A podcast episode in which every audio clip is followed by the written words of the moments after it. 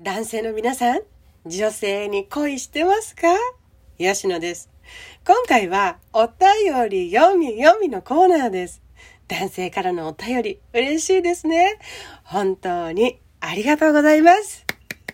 質問が来ること嬉しい。そしてきっと同じようなことをもしかしたら聞きたい、知りたい、考えたいと思っているそんなみんなにもお裾分けができちゃうこと、さらに嬉しいです。わからないことだらけで不安になっちゃうことあるよね。でも、誰かに話せば何かしら動き出す。みんなで自分も大切な人とも幸せを大きくしていこうね。私は伝える、伝わる、もうすっごく大事にしているから、言葉数が多くなることも ある。何かしらの心のヒントになると嬉しいです。12分の時間に入りそうになかったので、次回にもまたぎたいと思います。では早速お便りを読んでいきましょう。りんさん、男性。こんばんは。初めてメッセージします。自分は子供の頃から女性の方が動物のぬいぐるみパペット、かっこ、手にはめて動かす動物のぬいぐるみ、かっこ閉じる、を動かしている姿や人形劇をしている女性の姿を見るとドキドキしてしまうんですが、こういう男性って女性目線から見てどうですか？また、動物のパペットが好きな男性に関してどうですか？ぜひアドバイスやご意見お願いします。とのことでした。ありがとうございます。リンさんはじめまして。改めましてメッセージ本当にありがとうございます。アドバイスや意見をとのご希望でしたので、私もメッセージを心からお送りしたいと思います。私個人的な気持ちと知り合いの話、一般女性から見ての話、それを喜んで理解してくれそうな人って？っていう話。こうしてみたらどうでしょう？の提案の話でエールを送りたいと思います。お便りにありました。パペットや人形劇の人形を動かしている女性の姿にドキドキします。こういう男性は女性目線から見てどうですか？それから行きましょう。質問に端的に答えるのなら2点あります。1、それを言われるとピンポイントで喜ぶ女性がいる。2、私からのアドバイスとしては話の持っていき方や使い方次第で受け入れられる度合いはかなり大きくなる。です。何にどう心が動かされるかは、リンさんの個性の部分ですね。それがみんな違って素晴らしい部分です。心が動かされる瞬間がどうであったとしても、自分の心が動いちゃうんですもの。それ自体が素晴らしいことだと思います。質問に関して私からは、え、全然大丈夫。それ、え、全然何の問題もないよ。っていう以上ということになります。簡単に言うと。ですが、そこで話を止めずに進んでみようと思います。女性目線から見てとあったので考えてみました。質問欄には書かれてなかったのですが、それを相手に伝えたい。もしくは、もし伝えるとしたら、とか、その話を一般の女性にするとしたらどうなんだろうということを考えるのはとても自然なことだと思うので、その前提で進んでみようかなと思います。それとあと、ディンさんが何を気がかりに思っているのかなっていうところがわからなかったのですが、質問をくれるということは少なからず受け入れてもらえるのかなそこら辺どうかなという疑問もあるのかなと思いまして話を進めていこうと思いますよ。お付き合いしている彼女さん、あるいは結婚している妻さんがいる場合は、リンさんのことが大切な人で好きな状態なので理解してもらうには難しくないと思います。相手の大切にしている事柄にめっぽう理解を示していけばいいからです。それを積み重ねていく。そうされた嬉しさを、快感を味わった人が次にするのは何か。それは相手の大切にしているものを理解しよう、大切にしようという言動行動ができていくということなんですね。さあでは次、リンさんがフリーな状態な場合、まずパッと聞いてすぐに思ったこと。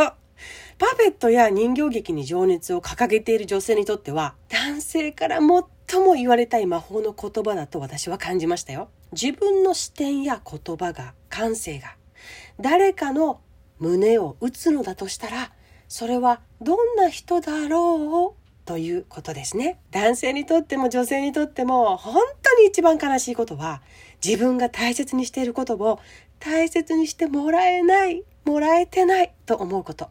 逆に男性も女性も自分が大切にしている事柄やものを同じように大切にしてくれているなって感じるような人と一緒にいたいと思うんです。うん。なのでそういう部分で言うと、パペットや人形劇を趣味やお仕事としてやっている女性にとっては、そんな君が大好きだ。人形を愛している君を僕は愛している。というような言葉、それはね、最も言われたい言葉になると思います。ですし、きっとその女性の中には、こういうことをしている女性って男性からはどう思われているのかな？なんて人知れず悩んでいたりすることもあるんですよ。面白いですよね。で、私がいいなと思ったところは、自分はこういうポイントがすっごく好きなんだ。と具体的にご自分で分かっているところです。リンさんにとってどんな理由があるのでしょう？どんな意味付けがあるのでしょう？どういうふうに受け取るから自分がドキドキしちゃうのでしょうか？パペットや人形に思い入れがあるのか？動かしている姿に何か思い入れがあるのか？それをさらに言語化していけるとドキドキポイントも増えていくような気がしました。そして理由によっては、それが女性の心を動かす共感ポイントになることにもなります。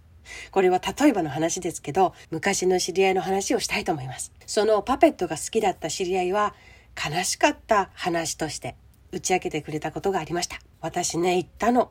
引かないでって。私にとってはただのパペットじゃないの。家の中があったかくなればいいなって心から絶望してた。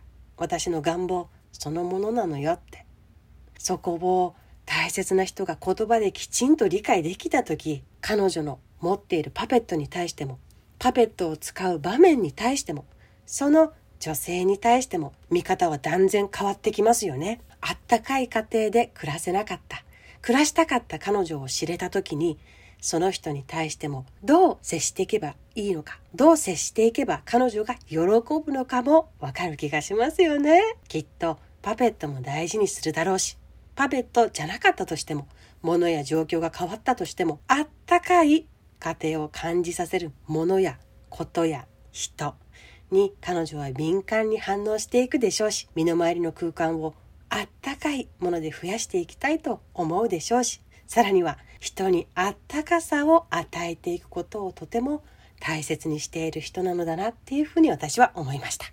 そうそう。動かしている姿に最もドキドキするのでしたら、きっと仕事でもプライベートでも趣味でも何でも、リンさんは何を見ても動かしている姿に敏感に反応してドキッとする場面が多いのじゃないかなというふうに思いました。女性目線で見てだとそれは好みはあるかもしれませんが最終的にはさ、そんなあなたが素敵と言ってくれる女性と一緒にいたいですよね。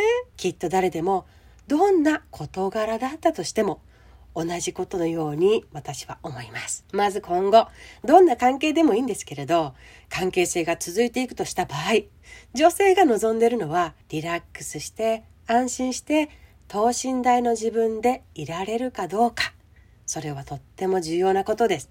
そのためにも、リンさんが自分らしい自分でいること、それがとっても重要ですね。